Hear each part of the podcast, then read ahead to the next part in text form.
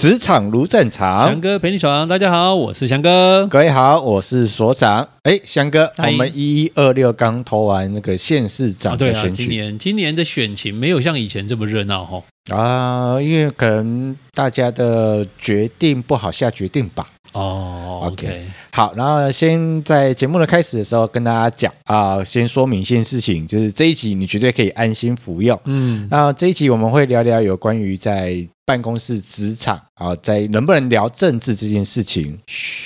哦嘘，然后在办公室里面，如果遇到一个比较政治狂热的同事 或是主管，该怎么办？嗯，然后或者是遇到一个政治立场很鲜明，然后立场又跟你不一样的人，该怎么办？是的，是的，是的，我想那个过程当中会很大很大的有趣的事情发生呢、啊。对，然后这里面不会有任何的，我我们不会任何的政治色彩的植入，所以各位就安心的服用吧。是的，是的，因为在呃选举这件事情的谈论哦，会随着年纪的。不同，嗯，那你的观点会慢慢不同，而且会聊的东西会不一样。OK，然后包含生长环境也会有很大的关系。会啊，像像我我我的家里是在台中的眷村，那那眷村就是什么颜色的，嗯、都大概都清楚了。对，那以前刚开始有投票权的时候，甚至爸爸会告诉你说，出门投几号，嗯，议员投几号，然后县市长投几号，这样子，你是被出去完成这个任务的。哦，就是投票部队，对对对对，就出去投票这样子，但回来报告已经完成了。嗯、哦，OK，好，然后比较少，那慢慢随着呃离开家里面，然后到了公司里面去之后，嗯、聊的东西又不太一样了。诶。我我的状态也跟翔哥差不多，嗯、然后因为我们家呃，因为我觉得成长环境啊，就爸爸妈妈他们成长环境真的呃会有颜色之别，对，OK，然后我爸就是某一个颜色，对，OK，然后不管怎么样都会告诉孩子们就回来投票，然后一定要投给谁也是一样，是的，是的，对，但那不会那么强硬的，就是告诉你就一定要回来投票啦，然后要投给谁啊，然后有些时候甚至于那个颜色推出来的候选人可能。他们也呃，那那个政党呃，最近做的事情状态，可能大家不是那么的满意。对，然后呃，你会发现到老爸还会给予解释。嗯，然后那个大环境不一样 啊，环境艰困啊，要给人家个要给人家再一次机会啊，支持啦。哎呀，不够机会够啊好啊。哎呀，啊不哎，我都哎，瓦郎左，另外摘啊，盖以后啊，没有比较，没有伤害，这样子。OK，然后就会发生这种事情。对，甚至甚至回来看看说。你看，我们当年的投票就这样过去了，嗯、没有特别啊。可是现在首投足这件事情被放大了啊、哦，会在意有选举权这件事情，会告诉你要选举投票，甚至还有选举专车、选举列车，让这些学子们可以返乡投票。我觉得那个重视的程度也也不一样。嗯，对，我来问一件事情好了，翔哥，呃，我们我们目前还是二十岁可以投票，嗯、对，没错。那你二十岁的时候就有去投票了吗？呃，有，那时候就有投票了。啊，然后二十岁之后，每一次的选举，每一次的投票，基本上你都会到。哎，没有哎，没有，哦，因为我现在在台北工作嘛，嗯，但我的户籍还是在台中。对，所以也不是每一次选举都会就一定会回去，回去，然后去投票这件事情。啊，理解理解。对，我，呃，可以跟大家分享，应该可以。OK，二十岁有选举投票权的时候，对，我从来没有去投过票。啊，没有去履行公民应尽的义务，因为我那时候的认为就是投给谁都一样，嗯，隔天我还是要上班，我也是要工作，我要为我我要工作去努力的喂饱我自己，然后投给谁，基本上我的生活不会有太大的改变，哦，状态都是一样的，然后一直到三十几岁，我才真真的第一次去投票。呀，所以对我来讲，其实你看三十几岁还第一次投票，所以你在投票应该更慎重去做选择。哦，当然，因为那一次我觉得是这样，那一次投票之后，我整个对于投票这件事情的行为就改观了。哦，那对我来讲，就是每一次就是履行应尽的义务，然后就走个过场而已。是在那至于候选人是谁，然后怎么怎么样，因为变化性太小了啊。在我们那个年代，其实变化性太小，就大概都会都这样。那基本上就是基本蛮固定，就是那些人，没有什么太大的轮换这件事情。对、嗯、对，直到那时候两千年开始，就是民选总统这件事情，才开意识到、嗯、哦，原来可以叫做换人做做看。哦，对啊，是啊，对，以前就啊没有啊，反正就固定那个里长也是他，代表也是他，然后像我们海线地区啊，嗯、就是。就是他们家水果家族啊，对，就固定嘛，对不对？对啊，水果蔬菜家族这样子啊，对啊，嗯、可以可以入菜啊，可以做饮料。呃，我记得是我第一次去投票啊，我第一次去投票的原因是因为我觉得呃。因为那个时候已经有见证过，就是那个政党轮替这件事情。Uh. 那那个时候去呃里长选举啊，我第一次去投票，嗯、我就想要我也去投投，我也去投好了。Uh, 我至少可以用我的投我的选票表达出我的心声。嗯，因为呃以前我的户籍在我妈那边。对。然后呢，呃以前的里长很多都是所谓的万年里长。就家族里长啊，对，家族里长，他做了好几届了啊，就他们啊，推出来就是他们家，对，到，他们家。然后因为我妈那边就是有一个望族，对，然后他基本上就是某一系，然后那个家族都在那边，所以基本上他那个里长出来选都一定会上。所以以前不知道有市长那个里长是世袭的没有啊？里长爸爸做完就换他儿子接手这样。对对对对对对对。可是呃，其实那个里长你要说做的很不好吗？也没有。但是做的很好吗？也没有。只不过说那时候邻里有一些事情的时候，我虽然我们没有参与邻里里面社区里面很多事情，但我。还是会知道是，呃，邻里有一些事情的时候，这个里长比较偏向于他们的家族哦，家族的人就比较得到一些照顾，这样对照顾，然后获益这样。然后如果不是跟他们同姓的，你会被获得到的照顾或者什么资源就比较少一点。对对对对，然后后面就会有不同姓氏的人要出来选。然后那时候我们就会试着去投，然后我也是试着去表达另外一个人，让改变发生。对对对，然后后 后后面那个选举那个开票出来了，哎，真的翻盘了耶！哦，所以里长换人了。对，然后这尤尤其是这近几年，我会发现到一件事情，呃，可能县市长或者是总统，我们不一定感受到那么深，可是里长一定会感受到很深。对，里长真的做不好。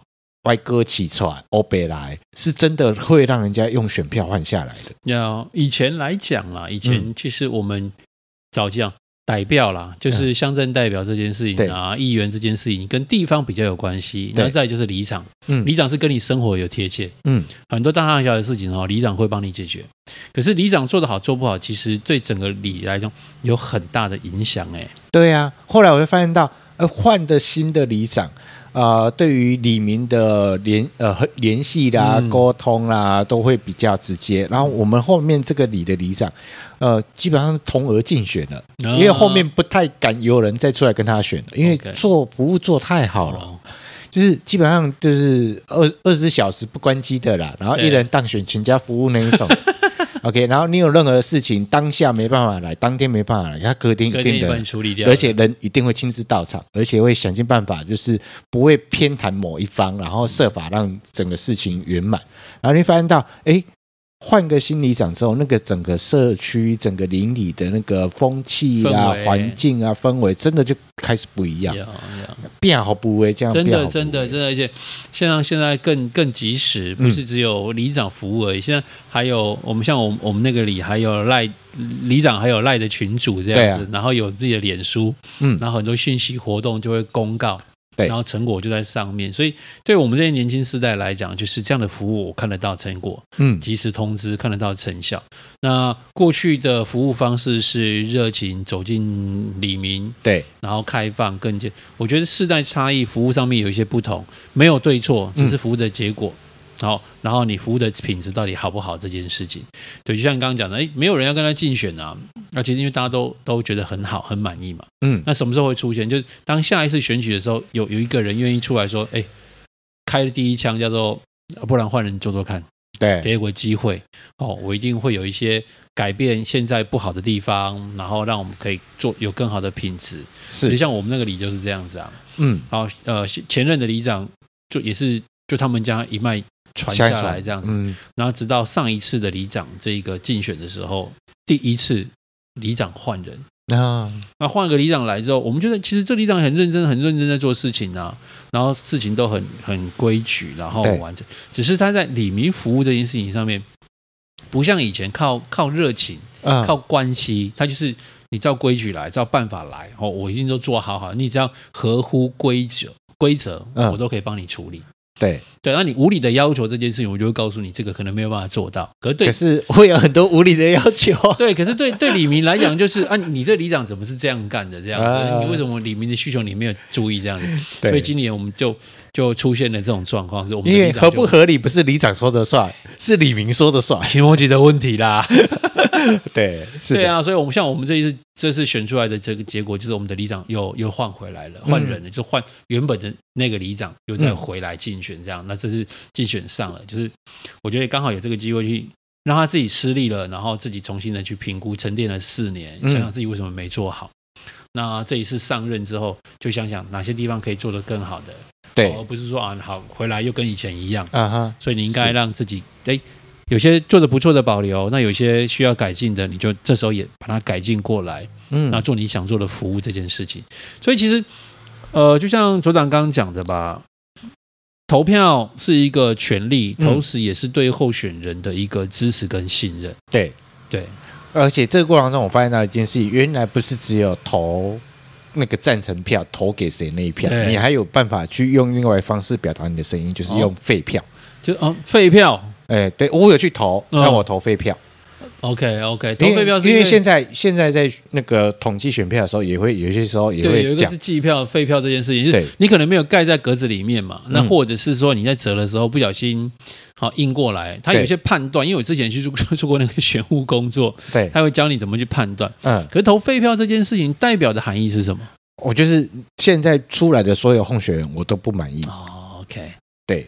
不管是现任的还是即将继续，我都不满意。我不是默默的不去投票，表达我的不满。我我是投下废票。嗯，我用明显的行动来表达我对候选人的不满或者是不支持这件事情。对。就是、有这个另外一种声音，这样子对，就是不要强迫我从一堆烂苹果里面再选一个比较没那么烂的。哦，那哪一个是比较烂？啊，不是，但也不要去做这件事情，因为我觉得有一个状况不好的一个状态，就是我因为讨厌某个人，嗯，然后另外一个人我也没那么喜欢，对，我就因为讨厌某个人而把票投给另外一个人。OK，嗯，我觉得这蛮重要的一个选择，就是不是因为你不喜欢他，所以就投给了另外一个没有，因为那个我也不喜欢，所以我就不投。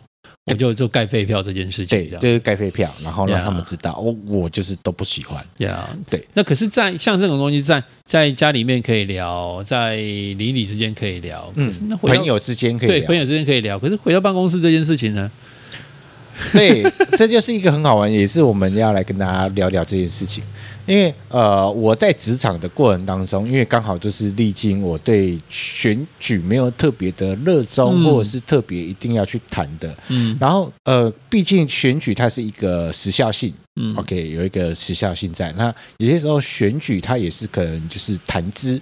对哦，你朋友的谈资，然后呃，家人的谈资，在办公室里面也有可能是办公室里面的谈资。对，那呃，刚刚翔哥刚翔哥一开场了之后就嘘，办公室嘘，对，小声说。但我们在职场里面难免会遇到有有可能对政治的立场比较鲜明或是比较狂热的同事或主管。嗯，那为什么我们在办公室里面必须要嘘小声说呢？我应该回来看吧。就就我自己的经验来讲，在职场里面聊政治这件事情，我们大概先聊的都是政治人物的八卦，或者是谁又失言了？哦，现象。谁谁对现象谁出糗了，谁失言了，谁突然异军突起，然后嗯，讲的都是现象的状况，所以这里面不会去透露出自己的喜好立场。这件事情，呃、对，尽量避免啊，因为有时候聊着聊着，你会发现某一个人的言论通常都会往某一个政党方向去的时候，你大概就知道他是哪一哪一个政党的。对，好、哦，他会或者是他会聊哪一个政党的话题会稍微多一点点，嗯嗯，然后对另外一个政党可能都是用比较愤慨愤慨一点，他就是怎样怎样怎样。我跟你讲哦，那就是这样子的，所以他那个他就是你会发现哦，这种人就是好，那就尽量听听就好了，嗯，然后不要有太多的。呃，或呃冲突，或者是太多的想法去加注在那个身上，因为你知道，就是下班就不聊了嘛，你干嘛在那边跟他杠上来？嗯、我曾经遇到过啊，同事下班前在聊选举这件事情，嗯，聊到后来两个要干架了。啊，这我觉得没有必要，因为选举是一时的啊，朋友是永远的啊，同事他就是啊，就立场不同嘛，一个就在眷村里面长大的，啊，一个就是市场旁边长大的，那个蓝绿其实差很多啊，那生根在大脑里面的想法，嗯，那就各自解读就好了啊。其实聊着聊着就有点太，因为在同一个选区啦，对。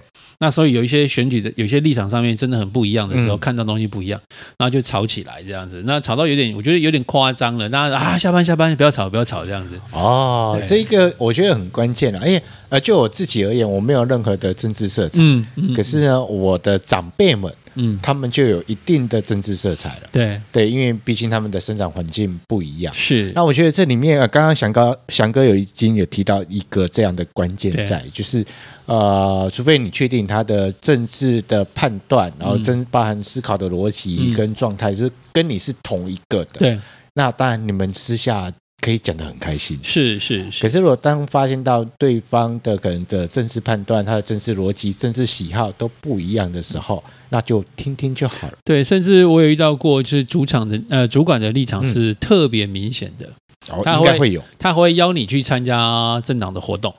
哦，始终的挺的。哎，礼拜六礼拜六下午来，我们造势大会这样子啊，嗯、晚上去造势大会这样子啊，去看看啊，去喊冻蒜这样子啊，嗯、然后有背心，然后会有包包啊，然后会有什么小帽子啊，对对对，扇子啊。我觉得他是超级助选员这样子，他就跟你讲说啊，这个东西怎样，就是满腔的热情，但是那个热情不会让你觉得不舒服，就是你得要听我的。嗯，你得要要干嘛干嘛？没有，这个主管就是他还蛮蛮算蛮明理的了，他也知道就是这是个人的选择嘛。选择，嗯、但我把我的喜好表达出来，并不代表你要把把你的喜好表达出来，你可以接受跟不接受。嗯嗯。所以我们在办公室有时候会偶尔聊天，或互互亏一下这样子。嗯嗯。对，心情放轻松，互亏啊，看看现象是什么。那对于政见啊，或自己内心的想法这件事情呢，我觉得回到办公室的氛围。你的办公室氛围里面是可以比较大家可以接受、比较理性谈这件事情的。那你评估没有风险的话，可以可以聊聊自己的想法跟立场。嗯、那如果你评估之后，呃，其实有时候保持适当的距离，嗯嗯，那爱怎么投，选区不一样，反正在投票栏里面，只有你知道你投给谁啊？对对对。就跟以前小时候，然后老爸跟你讲说一定要投给谁，投给谁。可是你去的时候，我想投给谁就投给谁啊。哎，可是以前以前我们在村子里面还会、嗯、真的会算呢。啊，没关系啊，他去算了，他会算说你这边答应了几票，嗯，然后为什么开票出来没有这个数字？我不知道，装傻、啊，反正那个人绝对不是我啊。哦，那个以前不得了，在我们那个年轻的时候，在眷村里面哦，很多人的时候。有绑桩这件事情哦，就要算清楚了啊。哦、对，那现在因为人口数不一样啊，因为居住地人口数跟环境不一样。对，而且很多时候现在选举其实都不在那个自己的户籍了啊，可能都还要再回去。那回去其实就是像我一个今年有一个同国中同学，嗯，那我们就在台中嘛，就看他还坐车哦，他不是开车哦，坐车回去投票，回去台中投票这样子，然后再坐车回来。我突然觉得投开票说我步行就会到是一件很幸福的事情。对啊，那那一天其实，在选前的最后一个晚上，礼、嗯、拜五的晚上，我在台中。其实我在白天我在台中上课，嗯，然后到了四点多要回回台北的时候，我发现还好我是用手机买票啊，不然你到现场根本买不到票，都是返乡投票的人潮啊。对啊，所以我觉得其实大家对选举这件事情，其实还有一些。呃，还是会有些人在乎他们的权益权益嘛？对。然后我觉得是这样，投票只是要决定你未来的四年，嗯，你想要生活在什么样的环境里面，对然后你想要看见或听见什么样的新闻？对。嗯、那我觉得在办公室里面，它就是个议题，是个话题的，大家可以闲聊。但你要不要说出自己内心的真心话，或者是对朋友、同事所讲出来的这个候选人的想法跟看法，那真的是。呃，不用仔细评估，不要那么快把你自己的立场翻翻出来。对对对，因为你太早亮出底牌哈，嗯、到时候受伤的可能是自己这样。因为万一有有的人就跟你就摆明不同立场，可是平常相处好好的，就是因为立场不同，反而让彼此关系交恶或干嘛？我觉得没有那个必要。对了，但当然，其实就像所长刚刚讲的，其实没有必要，但有些人就不成熟啊。对了，难免 尤其是比较资深的，嗯，他对那个政治是狂热的时候，然后有一些根深蒂固的观念在，对对。然后我觉得没有必要因为这个样子，是的，然后不要那么快让大家知道，你可以设法去知道人家的底牌是什么，人家是倾向或者干嘛的，但是不需要讲你的。对，他也没有到，就是你可以小声聊，那你要公开的聊，因为其实我们在在办公室里面，就第一个是。